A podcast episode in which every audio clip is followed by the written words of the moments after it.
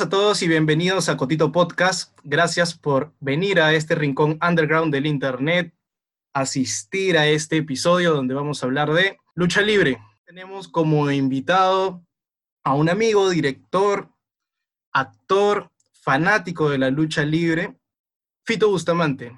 Gracias, Fito, por aceptar la invitación y estar con nosotros, acompañarnos en este episodio. Hola, Germán, ¿cómo estás? Eh, no, gracias a ti por, por invitarme y hablar sobre todo este tema que tú sabes, me encanta. Y siempre que hay oportunidades para poder hablar de esto, pucha, yo feliz.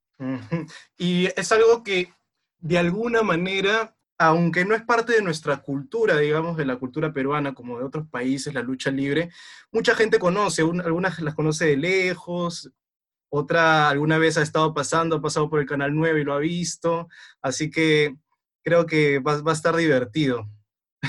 Como pregunta, quería que nos puedas definir si la lucha libre es un espectáculo o un deporte. Ah, ya, sí, bueno, esa es la, gran pregunta fundamental en la base de todo fanático, luchador, eh, promotor de lucha libre, eh, investigador y etcétera, ¿no? Y la verdad, para serte honesto, no hay una respuesta concreta porque justamente eh, la lucha libre es un espectáculo liminal, en el sentido en que es un espectáculo que se encuentra en el borde de dos cosas, pero no termina de ser ninguna de ellas, que es tanto el deporte como el arte, el espectáculo y más bien es un, algunos usan el término espectáculo deportivo, ¿no? Eh, o en inglés que le dicen sports entertainment, para denominar esta categoría, ¿no? Que es una categoría que también, si bien es cierto, eh, la lucha libre es como bien particular, no es única, porque hay algunas otras eh, disciplinas, como por ejemplo el patinaje sobre hielo, o el nado sincronizado, la gimnasia rítmica, que por ahí también están, encajarían dentro de esa, de esa descripción, ¿no?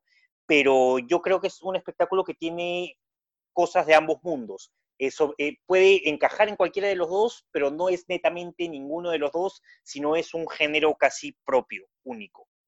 Qué interesante. Y bueno, en este limbo que se encuentra la lucha libre, al luchador lo podríamos este, definir como performer entonces o como deportista.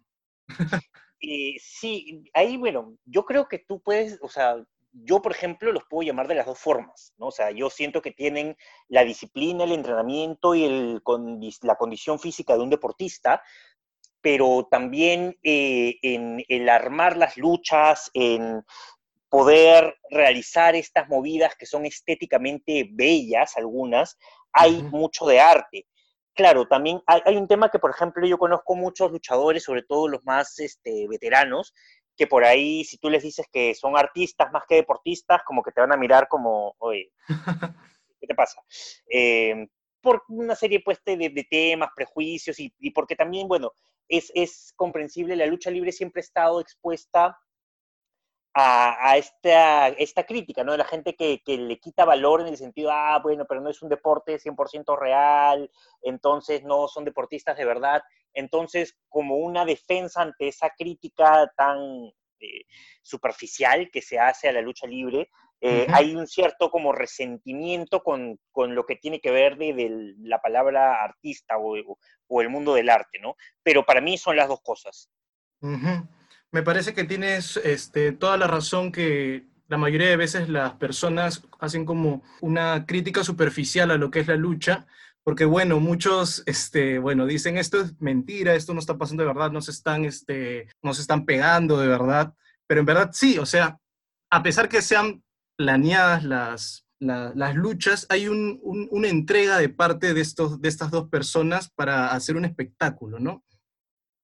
Eh, sí, sí, y efectivamente, eh, bueno, y, esto es algo que no, no es novedad para nadie, ¿no? Como tú lo dices, las eh, peleas, los resultados de una lucha están planificados de antemano, sin embargo, lo que sucede en el momento de la lucha tiene mucho de realidad, porque la caída es real, el impacto es real, y es tanto así que hay muchas luchas y muchos luchadores en la historia de, este, de este deporte espectáculo que han terminado seriamente lesionados, incluso hay gente que se ha muerto sobre el ring por una cuestión que ha, que ha quedado mal, que salió mal hecha, un mal cálculo, un golpe desafortunado, mala colocación y, y, fatal, ¿no? O sea, en verdad, yo alguna vez conversando con un luchador veterano también, llegamos a la conclusión de que si tú hicieras las cosas que haces en la lucha libre sin tener este cuidado de, o sea, si los hicieras como si fuera una pelea real,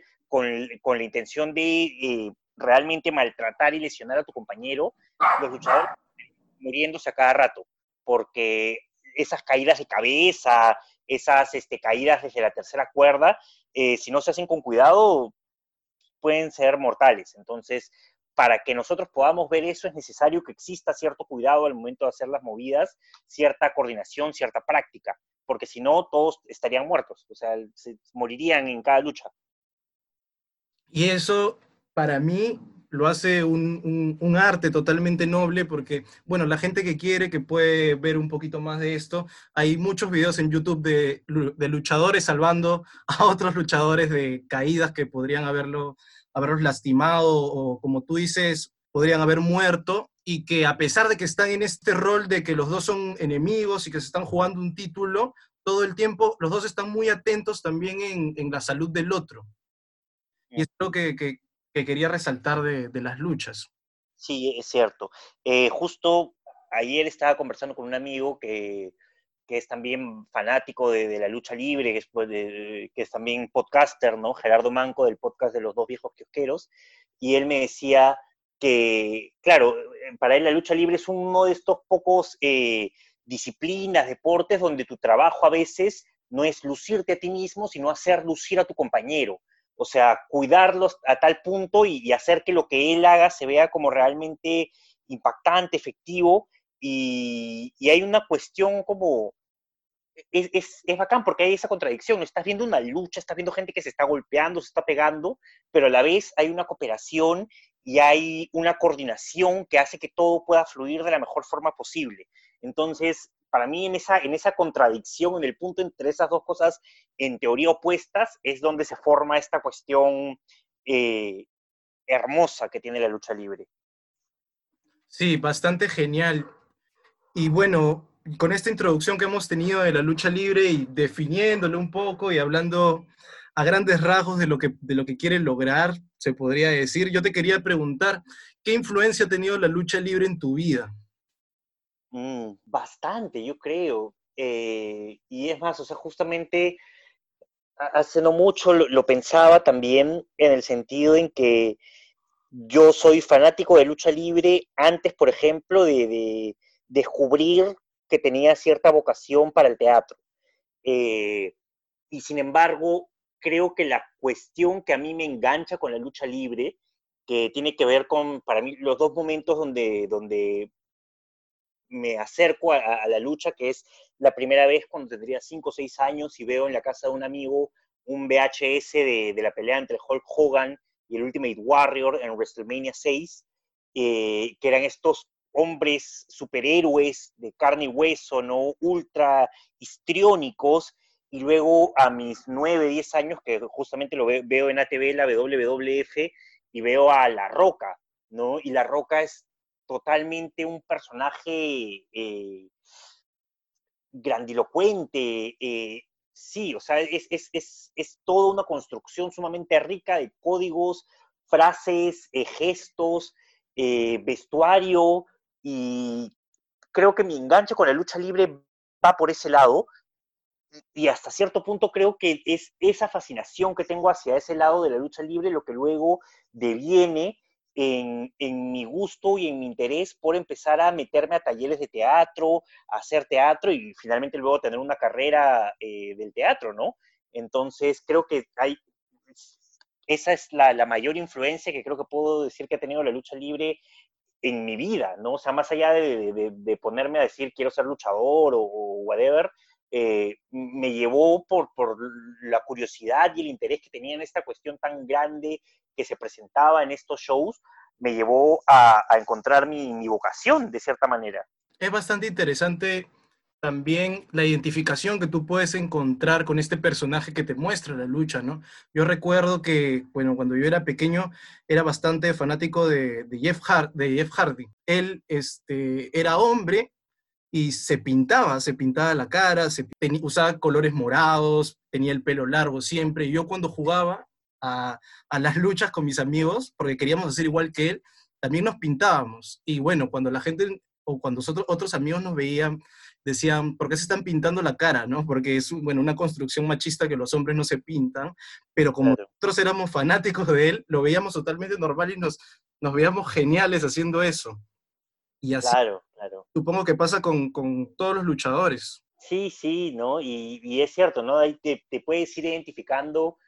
Creo que hay tantos personajes, o sea, eh, la lucha libre es un mundo que tiene personajes muy diversos y que cada vez más se van diversificando eh, que creo que siempre te puedes, puedes conectar con alguien ahí, ¿no? Por estas cuestiones que tú dices, eh, como lo de Jeff, ¿no? Que rompía esquemas en un montón de sentidos y también estos esquemas de masculinidad, por ejemplo, que se asocian también muchas veces con el mundo de la lucha, pero que también se, se, se transgreden a cada rato y, que creo que han influenciado mucho a, una gran generación de gente que, eh, sobre todo el caso de Jeff Hardy, ¿no? que es un caso que creo que ha tenido mucha influencia en, casi todas las personas que empezaron a ver lucha libre en, esos años, ¿no? El, look, los colores, eh, la pintura, todo eso, eh, esta cuestión rebelde de, mostrar tu personalidad hacia afuera, sí, ¿no? Te, ha, ha resonado en muchas personas. Yo soy el hermano menor tengo un hermano que me lleva ocho años y tengo primos que son contemporáneos con mi hermano que cuando yo era niño vivían conmigo. Entonces yo veía con ellos lucha libre y como yo era el más chiquito era el que recibía los bombazos, eh, las tumbas rompecuellos, todo cuando jugábamos a las luchas. Y en esa época nosotros este, de verdad queríamos ser luchadores o teníamos esa, esa mentalidad, ¿no? Mientras que fuimos creciendo, bueno, ya nos, este, nos fuimos separando, como desligando del mundo de las luchas, pero yo te quería preguntar si tú en algún momento pensaste en ser luchador. Ah, su, de hecho sí, o sea, de hecho creo que todos los que hemos sido fanáticos hemos pasado por esa etapa de jugar con los amigos, los primos, este, a las luchas, ¿no? O sea, ¿quién no, no, no se ha hecho esas, esas movidas, este, la, paralizadora, el pedigrí, el bombazo, ¿no? O sea, claro, todos hemos jugado a, a hacer esas cosas y, sí, ¿no? En, en, un momento te, te, te, nace, ¿no? Y efectivamente uno se, se ve ahí. Yo me acuerdo, bueno, no sé si te ha pasado a ti, pero cuando también salían los juegos eh, de lucha libre, ¿no? Yo me acuerdo los de que salían para PlayStation, para Nintendo 64, que es más de mi época, eh, y, empezó a salir esta idea de crear tu luchador, tu personaje, y que claro, se, se volvía una cuestión de que tú te cre uno se creaba a sí mismo, ¿no? Y terminaba haciéndose su personaje y luchando pues contra, contra el Undertaker, contra Kane. Y entonces sí, creo que definitivamente siempre hay un deseo. Alguna vez, eh, ya cuando se empezó a armar la cuestión de las academias de lucha libre acá, eh, yo intenté participar de un entrenamiento gratuito, masivo, eh, pero rápidamente me di cuenta que no era mi lugar. o, sea, sí, de por sí, uno, que, que, la intensidad y la disciplina que tienes que ponerles es bastante.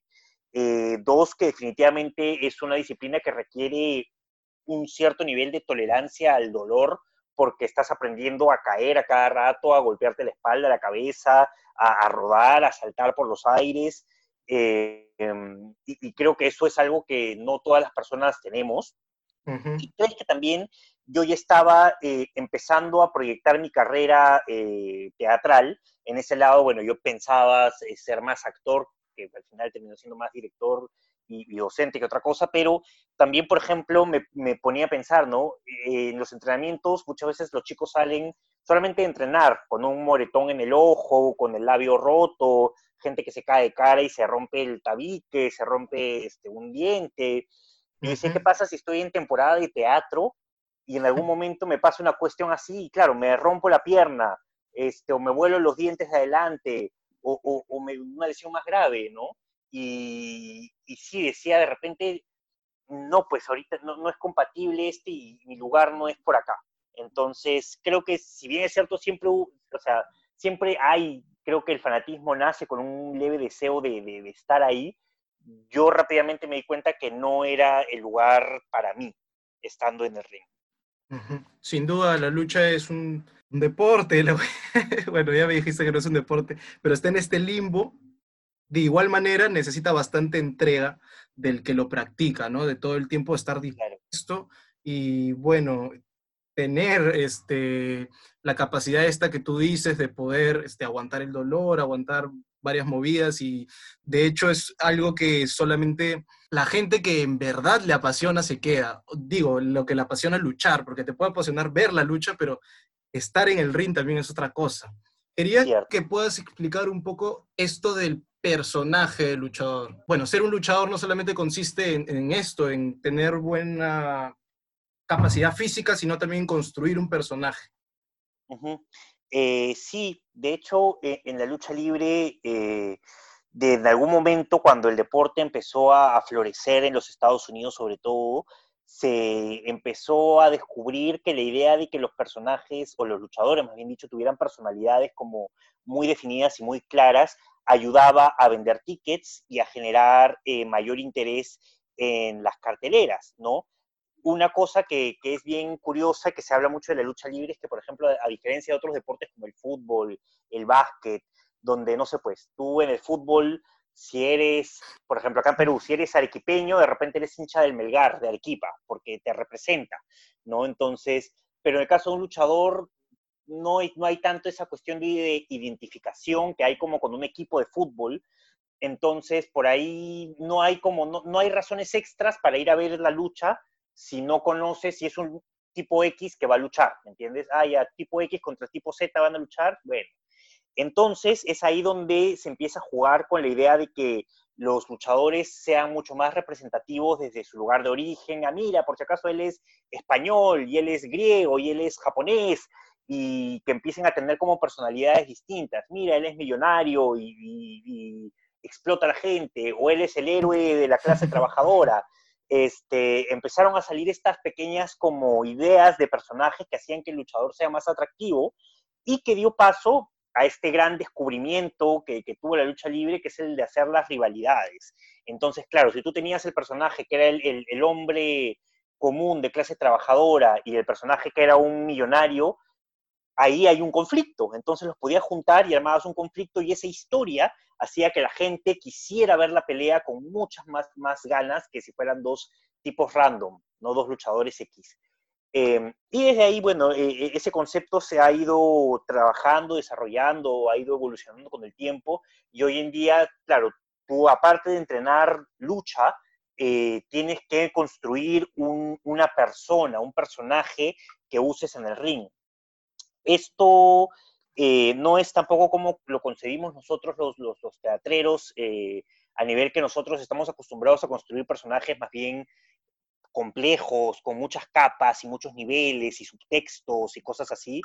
No es tanto por ese estilo. El personaje de lucha libre más bien es un personaje que debe ser muy claro, que tú puedes, deberías tan solo con ver su entrada y, verlo hacer un par de cositas que deberías saber, ah, ya, él es el tipo tal él es el bueno, empezando por él es el bueno y él es el malo, y luego él es el bueno que, que pucha, no sé, eh, es el bueno que lucha por el honor de su familia, o él es el malo que eh, le gusta insultar gente, eh, él es el malo que es un tramposo, él es el malo porque es chileno, no sé, no, juega, juega mucho con los estereotipos, y, sí, y con lo que la gente, a, a, lo que la gente le gusta, ¿no? Por ejemplo, en México, es típico que si va un gringo, eh, es, es malo, ¿no? Y el gringo es, es, es rudo. Entonces, así eh, eh, él haga personaje bueno en Estados Unidos, en México, por el contexto se vuelve malo, ¿no? Y ahora último se vuelven malos y salen con banderas con la cara de Trump,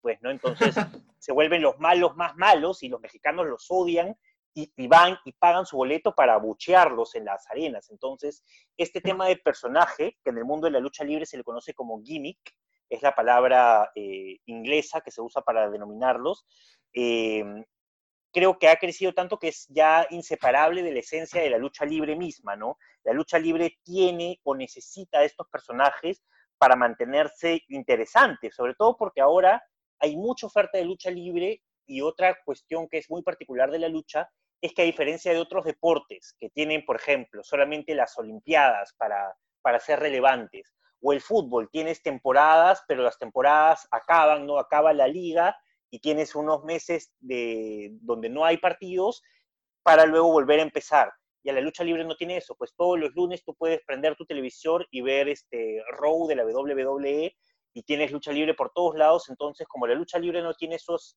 esas off-season, ni tiene tampoco un solo momento en el que sea relevante, sino es una cuestión que se mantiene relevante por muchas semanas, eh, los personajes se hacen indispensables para generar interés e identificación con los fanáticos. Sí, y a pesar que los personajes, como tú, dicen, como tú dices, juegan bastante con el cliché, son clichés bastante particularizados también. No sé, yo pienso que, bueno, hay tantos que a, pesar que es un cliché, tienes que sacar algo como que te identifique, ¿no? Como que te... Porque creo que también este personaje, como, como tú dices, es el que le da la, la popularidad y lo mantiene vigente al luchador, ¿no? Cierto, sí, Sí, y, también te permite reinventarte. Por ejemplo, eh, no sé si ubicas a Chris Jericho, el luchador. Sí, claro. Jericho, tiene, podcast también, creo. Tiene su podcast, Toque Jericho, sí. Jericho es un luchador que está, digamos, eh, en el mainstream, o sea, en, en, la WWF está como desde el mediados a fines de los 90, ¿no? Entre la WCW y la WWF está por ahí, o sea, es relevante y hasta el día de hoy él sigue siendo una de las figuras más relevantes de la lucha libre porque su personaje se ha reinventado muchas veces. Ha tenido como, sin cambiar completamente, o sea, siempre se ha llamado Chris Jericho, pero ha ido cambiando los rasgos de su personaje. A veces era un rockstar arrogante, este, luego se volvía un tipo misterioso, luego era este, un pata que te, te anotaba en su lista de enemigos, este, luego se pintaba la cara, ¿no? Entonces, ha, pasado por una serie de transformaciones como luchador que le han permitido mantenerse vigente y que la gente no se aburra de él, ¿no? Lo cual es, es también algo que puede pasar cuando tú haces un solo personaje, puede ser que la gente como, ah, se aburra de ti, pero la lucha libre te, permite esta cuestión de, poder reinventarte también, ¿no? Reinventar tu personaje, tu personalidad lo genial también que me atrae de estos personajes es que como, bueno, cada, una, cada uno de hecho tiene algo de su personalidad que lo identifica, también todos tienen una movida que los identifica, un, digamos, una movida final, y, pero también tienen una, una, una señal que los identifica. Por ejemplo, el, la de John Cena, los tres dedos. Por ejemplo, en el caso de Mr. Kennedy, yo recuerdo que solamente nos comíamos una entradaza solamente para que se pare en el ring, baje el micrófono y grite Mister. Y yo esperaba en la televisión pegadazo gritar también Mister Kennedy. Genial, genial, genial, genial. Y bueno, la empresa más conocida de lucha libre que hay, de hecho, es la WWE, la que muchos deben de conocer. Lamentablemente, muchos no conocen la lucha peruana, la lucha de otros países, o sea, lo que, lo que se cocina en, en otras partes de América. Pero bueno, en esta ocasión vamos a hablar de la WWE y vamos a comenzar con, un personaje que es el que más se repitió y el que todos conocen y que ya lo dije, que es John Cena. ¿Tú recuerdas o tienes alguna anécdota de, una etapa de John Cena que podrías decir que fue su mejor época? Eh, pucha, es que John Cena a, mí el, debut de John Cena, que era en el 2004, 2005, si no me equivoco, e, era, fue increíble, ¿no? Su, debut fue impresionante. Eh, llegó de la nada, nadie lo conocía, peleó contra Kurt Angle, perdió, pero perdió muy bien, o sea, de una buena forma, quedó muy bien parado, y desde ahí su carrera empezó a despegar un montón. Lo curioso de Cena es que, por ejemplo, alrededor del 2007, fines del 2006 hasta el 2010, 11 más o menos, la gente lo detestaba a muerte. O sea, los fanáticos de lucha libre, eh, los fanáticos hardcore, ¿no? Los que ven mucha lucha libre lo empezaron a detestar justamente por este fenómeno, ¿no? La gente se empezó a aburrir de su personaje de chico bueno, que ganaba siempre, que siempre era el campeón. Eh, y yo me acuerdo, ¿no? O sea, me acuerdo que en esas épocas yo me juntaba con un grupo de amigos a ver los eventos en la calle de las Pizzas, eh, los pay-per-views de la WWE y la gente cantaba, ¿no? Y ahí también es donde se, se puso de moda esto que con al, al, ritmo de la canción de entrada de John Cena, la gente cantaba este, John Cena Sax, este, le cantaba así y, tiraban botellas a la pantalla, o sea, era toda una cuestión locaza, así. Eh, y es, curioso, ¿no? Porque Cena siempre fue un trabajador, si bien es cierto, no es el luchador más sorprendente de, todos los tiempos, eh, ha tenido muy buenas peleas alrededor de su carrera y siempre ha sido muy constante. Eh, para mí su mejor etapa definitivamente su debut, y, pero, eh, y, lo, anecdótico ha sido este periodo, ¿no? Que, que, que la gente lo, lo, empezó a odiar, pero de verdad lo odiaba con ganas. Y nada, es también un, poco el, el, lo pasional que tiene este, este espectáculo de la lucha libre, ¿no? Que genera. Claro, bueno, yo tengo un recuerdo clarísimo de, de Cena, de, de John Cena, que es cuando tuvo una rivalidad de, con estos, con los Nexos. Era un grupo de, claro, era un grupo como de, de, novatos de lucha libre que se estaban ganando un espacio en la empresa, ¿no? Era algo así, era su historia.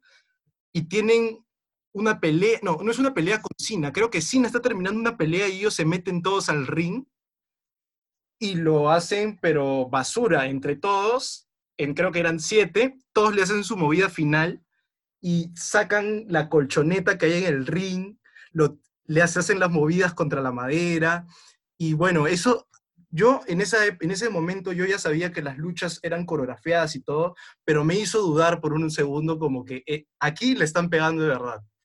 Claro, qué paja, sí. Sí, y eso es, eso es una cuestión que siempre es eh, como un bonus para los que ya, digamos, tenemos esta esta conciencia de saber cómo funciona más o menos el negocio, siempre vas a encontrar algún momento en la lucha que te haga dudar, oye, ¿esto está pasando de verdad? ¿De verdad se ha lesionado? ¿De verdad le está doliendo la rodilla? Eh, ¿Esto estaba planeado así? Y, ese momento es genial, porque sí, te, devuelve a la realidad y te da una cuestión adrenalínica y urgencia. Y, y sí, me acuerdo ese momento que describe, fue brutal. Ese debut fue brutal. Sí, fue genial y bueno, el otro personaje también es uno bastante conocido, que ha tenido rivalidades con Cena en lo largo de su historia, que es Edge. Uy, claro. Regresado, creo, ¿no? Ahora último. Sí, sí, acaba de regresar después de que se, en teoría parecía que no iba a poder volver a luchar nunca más. Eh, ha tenido una gran recuperación y pucha, ha regresado y fue súper feeling su regreso, creo que para todos los, los fanáticos de, que, hemos sido fanáticos de él, ¿no? ¿Tienes algún recuerdo así de él? Eh, digamos que eh, eh, lo primero que se me viene a la mente con Edge es este momento, WrestleMania 17, hay una pelea de sillas, mesas y escaleras con Edge cuando hacía equipo con Christian, contra los Hardy Boys, contra los Dudley Boys. ¿no? Y hay este momento que es icónico de los WrestleMania, donde Jeff Hardy está colgado, agarrando el título que está colgado, ¿no? En el medio del ring, y Edge está parado en una escalera grandaza en, la esquina, y Edge se tira y le hace una lanza en el aire voladora a Jeff Hardy, y lo, lo, derriba desde, que está ahí colgado, y ese momento es como histórico, ¿no? Ya, es icónico en, la lucha libre. Eh, e, ese es el primer momento que se me viene a la mente siempre que pienso en Edge, porque recuerdo haberlo visto de, más chico y, era como, wow, o sea, sí, eh, totalmente te, deslumbraba, ¿no? Igual Edge siento que ha sido un, luchador que luego ha evolucionado mucho, me acuerdo toda su etapa del oportunista mayor, ¿no? Donde tenía los paletines Money in the Bank y los canjeaba cada rato, y justamente, ¿no? El gran rival de Cena, como dices, Em, un, tipo muy carismático. Creo que en el caso de Edge también es, es un tipo muy carismático y muy carismático jugando a ser villano, a, ser el malo. Y eso le, cuando descubrió eso, su carrera despegó, despegó mucho. Eh, pero sí, e, ese, ese recuerdo tengo de él. Yo tengo un recuerdo de Edge que no es necesariamente una lucha. Este, te cuento, yo cuando bueno, hace años, ¿no? Cuando no era tan fácil tener acceso a internet, a YouTube, nosotros, bueno, con mis primos comprábamos estos DVDs que venían compilaciones de peleas. Y había ah, un DVD que decía este, lo que la WWE no quiere que sepas, algo así, o cosas que han pasado que la WWE que no quiere que se repitan. Y salía en uno de estos clips una este, escena donde Edge está en el ring y en el ring hay una cama. Ah, ya. Sí, ¿La ubicas esa? Sí, sí, sí. Cuando entra con, con, con, con la luchadora que tenía en ese momento de, de, novia en la historia y simulan como si les, como si le estuviera haciendo un blowjob Ajá. la luchadora Edge. ¿Tú crees que en ese Claro. se pasaron? Eh, sí, un poquito. O sea, creo que fue eh, a, Vince McMahon, que es el dueño de la WWE, siempre se le ha conocido porque eh, empuja los límites de lo permitido, ¿no? Y, y sí, ¿no? Han habido historias bien extrañas y, bien raras en ese sentido y bien polémicas en la WWE. Sí me acuerdo de, ese segmento, de esa historia. Claro, no se vio nada eh, realmente explícito, pero. Sí hubo mucha controversia porque para muchas familias fue incómodo estar viendo eh, Raw el lunes y que estuviera esa escena y habían niños, ¿no? Eh, pero sí, sí, sí. Creo que sí, para la televisión abierta eh, fue un poquito too much, tal vez. Eh, pero bueno, es, es algo que también ya cuando te vuelves fanático, sabes que tarde o temprano vas a ver, ¿no? Porque en- sobre todo antes tenían una cuestión de explotar este lado sexual también de tanto los luchadores como las luchadoras, ¿no? Lo vendían mucho, ahora ya no tanto, ahora ya eso ha pasado a un segundo plano, eh, pero antes estaba mucho más como a flor de piel, creo, en, en- la lucha. Sí, esto de, que no te sabes qué, qué te vas a encontrar a la hora que es el, el programa, ¿no? Y bueno, creo que también debe haber sido incómodo para la gente que asistió, ¿no? Que asiste con su familia. Pero bueno, Claro, sí. Fue- un momento sin duda que, que ha marcado, que ha marcado ahí, al menos mi re- mis recuerdos de Edge.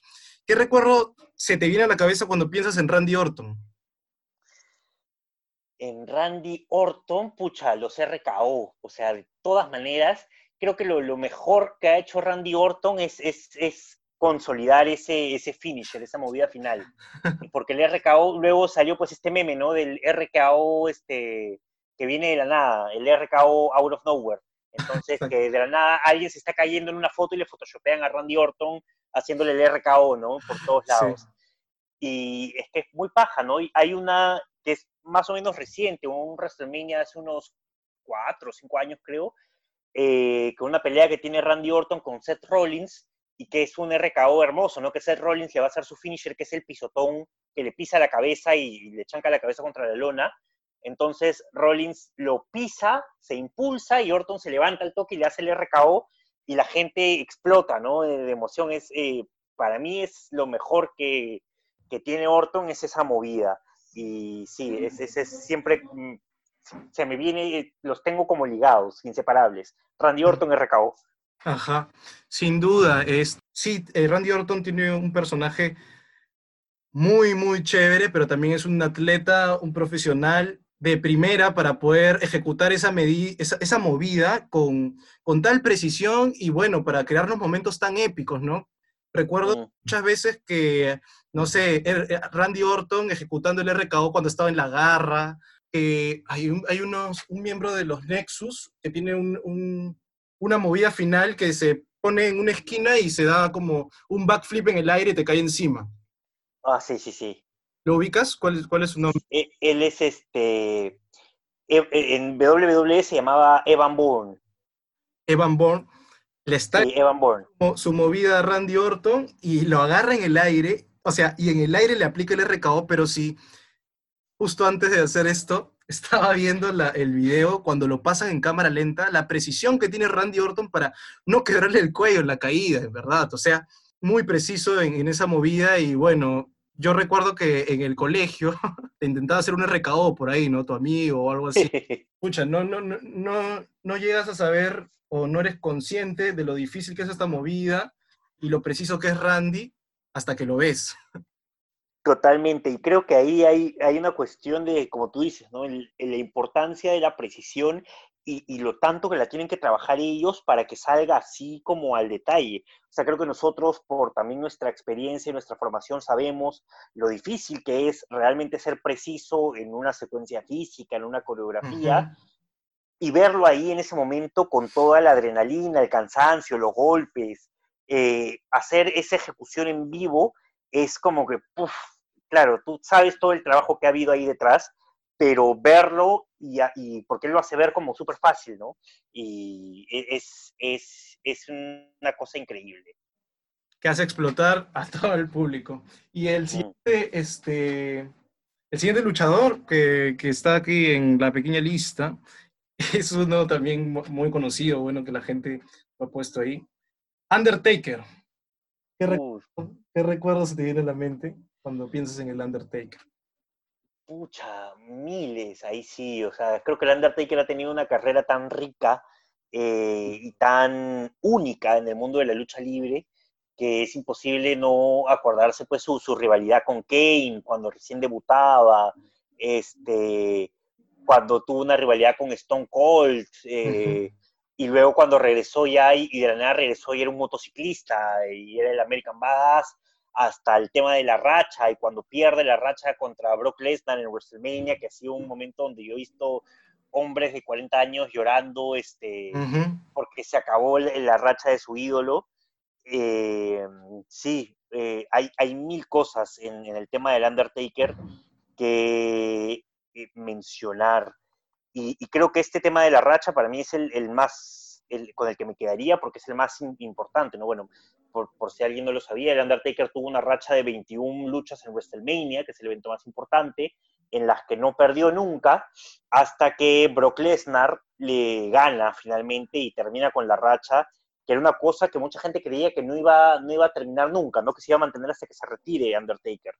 Pero ver, eso en vivo fue devastador, o sea, es, es, una de esas cuestiones donde te das cuenta realmente lo, lo fuerte que llega a pegar la lucha libre en muchas personas porque de la nada ha perdido este brother en una historia, en una pelea pactada, o sea, ni siquiera que haya, le hayan pegado de verdad, o sea, digamos, ¿no? que le hayan ganado de verdad, nada, pero a la gente le impactó y la puso súper emotiva, ¿no? Qué fuerte, sí. Sí, y sabía que te iba a poner un poco en aprietos cuando te iba a preguntar de Undertaker, porque bueno, es un luchador con una carrera tan larga y bueno, tanto tiempo vigente que fijo te quedas corto en todo lo que podrías comentar de él. Podrían ser un, bueno, de todos los luchadores, pero creo que de Undertaker podrían salir como cinco podcasts solo de él. Sí, tranquilamente. Para la gente que, que, bueno, que quiere saber de Undertaker un poquito más, hay un documental de él que se llama The Last Ride, creo, si no me equivoco. Cierto, cierto, que se ha estrenado hace poco en el network de la WWE. Muy, muy, muy, muy bueno este documental. Que bueno, ahí hablan también del tema de, esto del invicto de WrestleMania y su primera pelea contra Rick Flair. Mm, claro.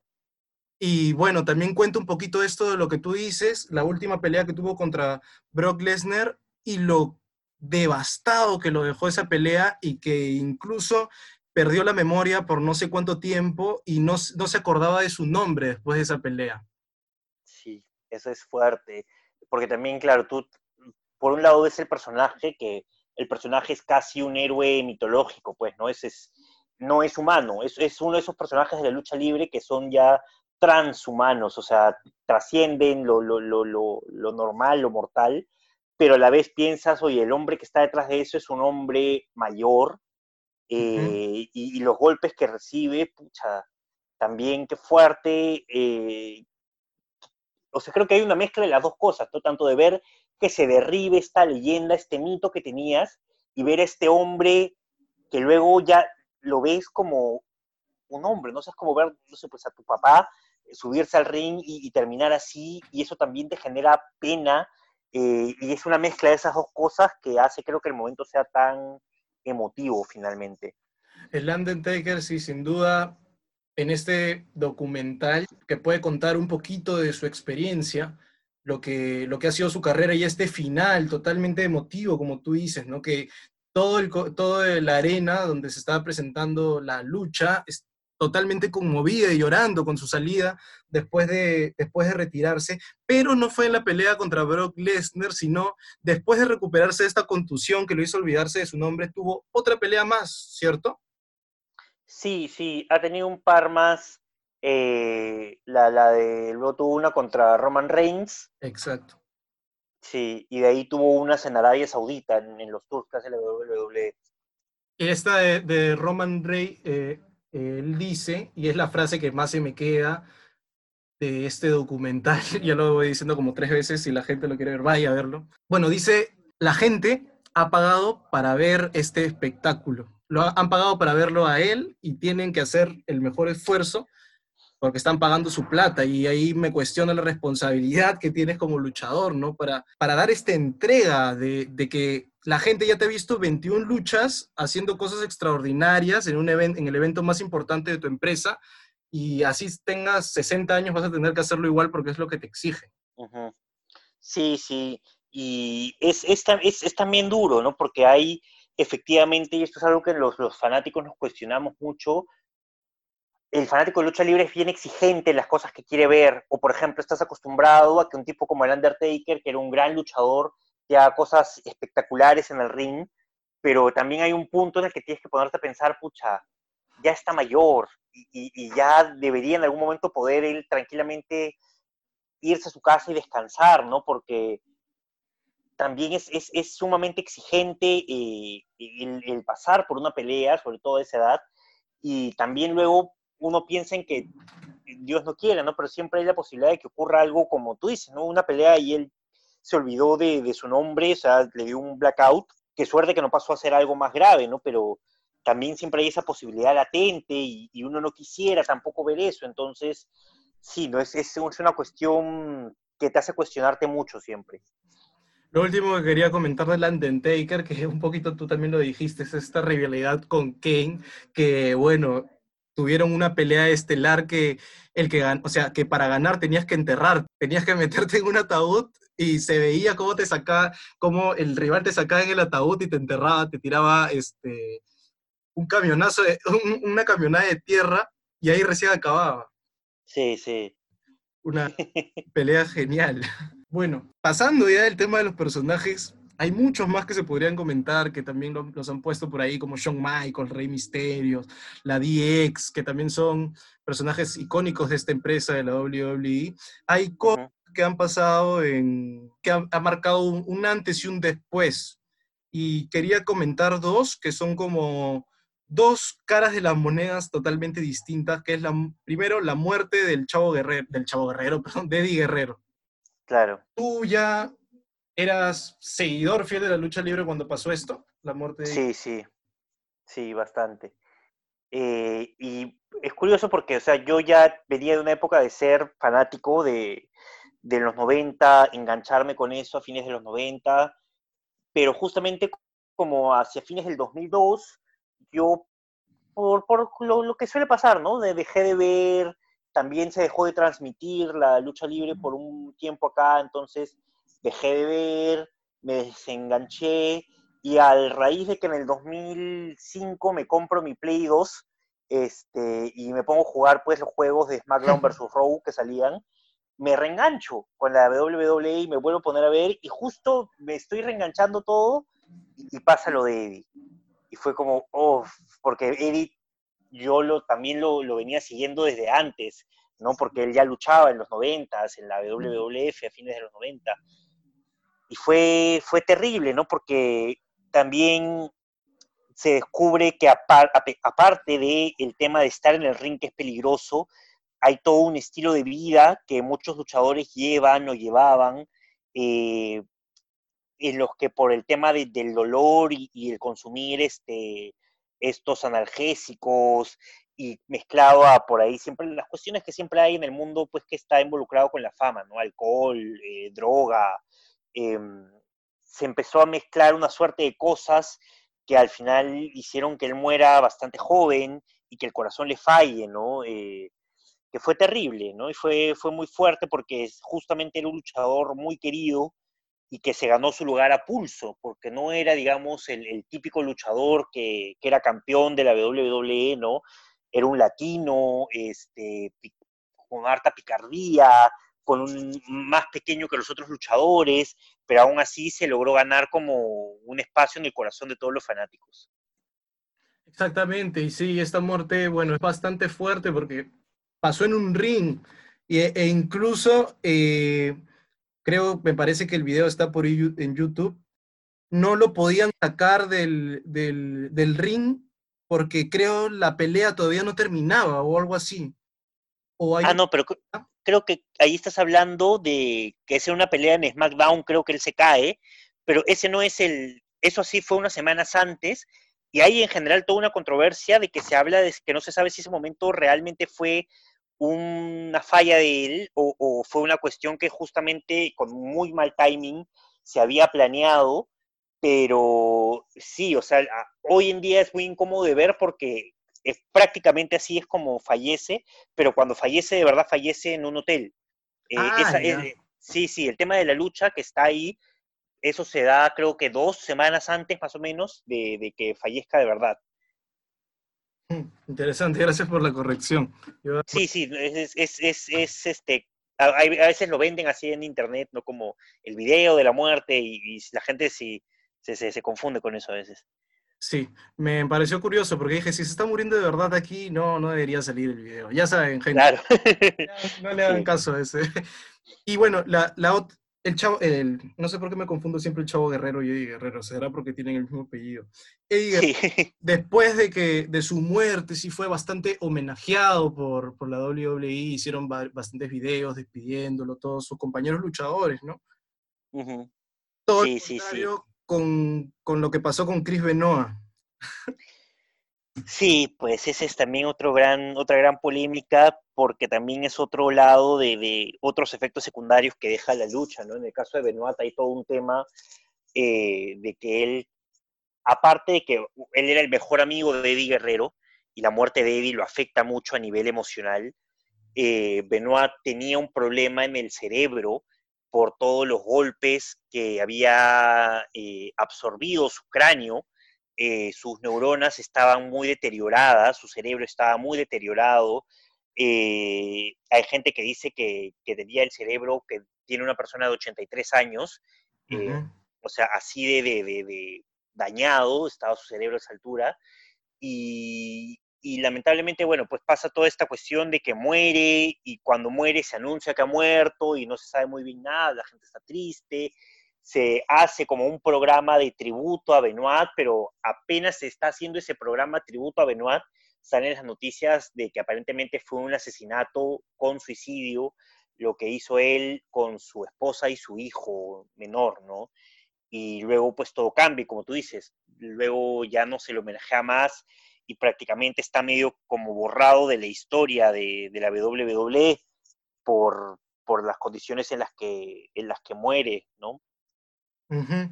Y bueno, sí, esto de, a causa de, lo que hizo, de que asesinó a su, a su esposa y después a su hijo, después se suicidó, no hubo bastante controversia. Algunos le echan la culpa a, a, unos esteroides que él utilizaba, que dice que les pudo causar una especie de demencia. Otros también a esto, lo que tú dices, que su cerebro había recibido muchos golpes he visto ahí varias teorías, pero la más conspirativa de todas es que a Benoa le tendieron una trampa. No sé si la has visto. Sí, sí, que se habla del ex esposo de, de, su, pareja, de su esposa, que, le tendió toda una trampa para asesinarlos a todos y luego culpar a, a Benoit del, del hecho. Sí, Sí y, y, sacan ahí cosas como que el policía que vio la escena del crimen eran policías que habían tenido este, casos antes donde habían alterado cosas y que ahorita están presos y que la mayoría de los que fueron eran este, policías corruptos, ¿no? Sí, y sí, o sea, de hecho yo creo que la muerte de Benoit afectó mucho a la comunidad de lucha libre porque era otro gran luchador muy querido por todos y bueno, creo que esa es una forma en la que hay alguna gente que ha preferido negar, entrar en negación de la responsabilidad que tuvo eh, Benoit con los actos. Yo creo que es una teoría que no pasa de ser una conspiración. Y por ahí también recomiendo, hay un documental muy bueno que ha salido este año, que es, bueno, es un capítulo dentro de una serie documental de lucha libre que se llama Dark Side of the Ring, que sale en Vice, en, eh, y está en YouTube, en Dailymotion, lo pueden encontrar eh, hay un capítulo doble que habla justamente sobre la muerte de Eddie Guerrero y la muerte de Chris Benoit, ¿no? Y, cómo están casi linkeadas las dos cosas. Y eh, también en ese documental se, se, aborda mucho el tema este de, que alguna gente creía que era todo un plan, pero hay muchas pruebas que indican que sí, que había un tema, que desde que pasa lo de Eddie, eh, en Chris Benoit hay un cambio, una depresión eh, y una serie de, conductas que empiezan a demostrar que ya no estaba bien mentalmente y que luego terminan explotando con una mezcla de, estas cosas pues que hemos venido diciendo, no tanto el daño cerebral como lo que tú decías del, uso de esteroides, eh, que también puede ser, a veces genera esta cuestión de rabia, ¿no? Que le llaman el, el roid rage. Eh, y sí, ¿no? Y que fue todo un como, sí, fue una mezcla que iba a terminar en desastre y lamentablemente terminó en una cuestión muy fea que nadie se pudo prever, ¿no? Sí, sin duda dos muertes que para los fanáticos y para la historia de la WWE marcaron un antes y un después. Para terminar, y ya para que este lindo podcast que estamos hablando de lucha ya no sea tan largo para, la, para, para nosotros y para la gente, yo quería que tú nos puedas recomendar luchas que para ti, digamos, luchas que para ti están dando una cátedra de lucha libre, o sea, las luchas 10 de 10. a ver, mira, depende de, también de qué te guste, ¿no? Porque lo cierto es que también la lucha libre hoy en día tiene muchos estilos y formas distintas en las que se hace, pero algunas así como que son de, de, manual. Por ejemplo, se me viene a la cabeza el Undertaker contra Shawn Michaels de WrestleMania 25, que es una lucha espectacular. Eh, y, que, por ejemplo, yo creo que esa, esa, lucha la recomendaría para personas, por ejemplo, que, que quieren ver como a ver qué onda con esto de la lucha libre, porque tiene de todo, tiene grandes personajes, tiene una, un set, o sea, se, desarrolla en un lugar impresionante, eh, tiene muy buena lucha, ¿no? Y dos leyendas ahí sobre el ring, que es eh, espectacular. Eh, otra lucha que recomendaría es por ejemplo, de WrestleMania 10, Bret Hart contra Owen Hart, su hermano. es, esa es una cátedra de lucha técnica, no de llaveo, de lucha ras de la lona.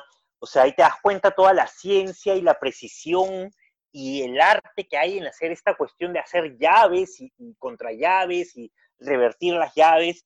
Es espectacular el nivel de, de atletismo y de precisión que tienen estos hombres. Es brutal brutal simplemente. Em, ¿Y qué más podría recomendar? Bueno, y, si te gusta el, eh, digamos, si quieren ver algo más como de lucha libre un poco más moderno y también como tú decías, ¿no? Para salir de repente un poco de, la WWE, eh, si pueden buscar la lucha entre Kenny Omega y Kazuchika Okada, Wrestle Kingdom de New Japan Pro Wrestling, que es la empresa más grande de lucha de Japón, véanla. Esa lucha es una lucha que para muchos es la mejor lucha de toda la historia. Son dos tipos a toda velocidad, a toda intensidad, dando una lucha espectacular. Eh, creo que recontra vale la pena de ver porque es, es espectacular. O sea, es, es una lucha que hasta ahorita yo creo que la voy viendo ocho veces y las ocho veces que la he visto es, es no deja de sorprenderte. Yo en mi corta experiencia, si podría recomendar una lucha, es, es, de un WrestleMania, no sé de qué número, pero es de Triple H versus John Cena, que yo recuerdo un momento climático de esa lucha, cuando John Cena le está aplicando a Triple H su llave de sumisión y Triple H se desmaya, queda desmayado sin, sin dar señales y el árbitro le empieza a levantar la mano para que haga los tres golpes de ah, golpes de rendirse y al último golpe es como que para, para la mano en el aire y se zafa, el, se zafa de la movida y vuelve a reiniciarse la lucha como si recién hubiera empezado, con la misma energía y todo, y, y eso a mí me parece genial. Sí, sí, creo que esa es la de WrestleMania 22, creo, eh, por ahí, si no me equivoco, pero eh, sí, Triple H con John Cena también tenían siempre luchas bien intensas. Bueno, gracias Fito por acompañarnos en este episodio, de verdad, gracias por compartirnos esto, parte de tu experiencia, de lo que sabes sobre lucha, que, es bastante, tienes, tú eres este, ahorita bastante seguidor también, no solamente de la, de la WWE, como tú dices, sino también de, de la lucha en general. Y yo le quería comentar a la gente que tienes también tu podcast, El Martinete, si quieren saber o ya saben de lucha y quieren ahondar en este, en este maravilloso mundo, pueden ir ahí también a, a seguir a Fito. Y de repente por Instagram también te pueden visitar para que vean tus chambas como actor y director, que siempre estás ahí renovando. Y ahorita en cuarentena creo que estás con Odisea 2020. Casito se me va el... Sí.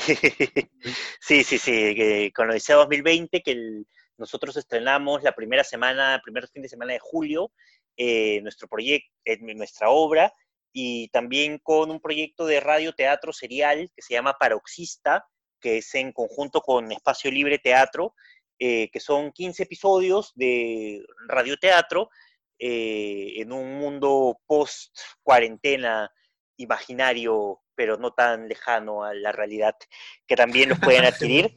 Y sí, en esos proyectos ahorita en la cuarentena y ahí también pueden encontrar las novedades del Martinete en mis redes, en arroba fitobs, en cualquier red social que quieran.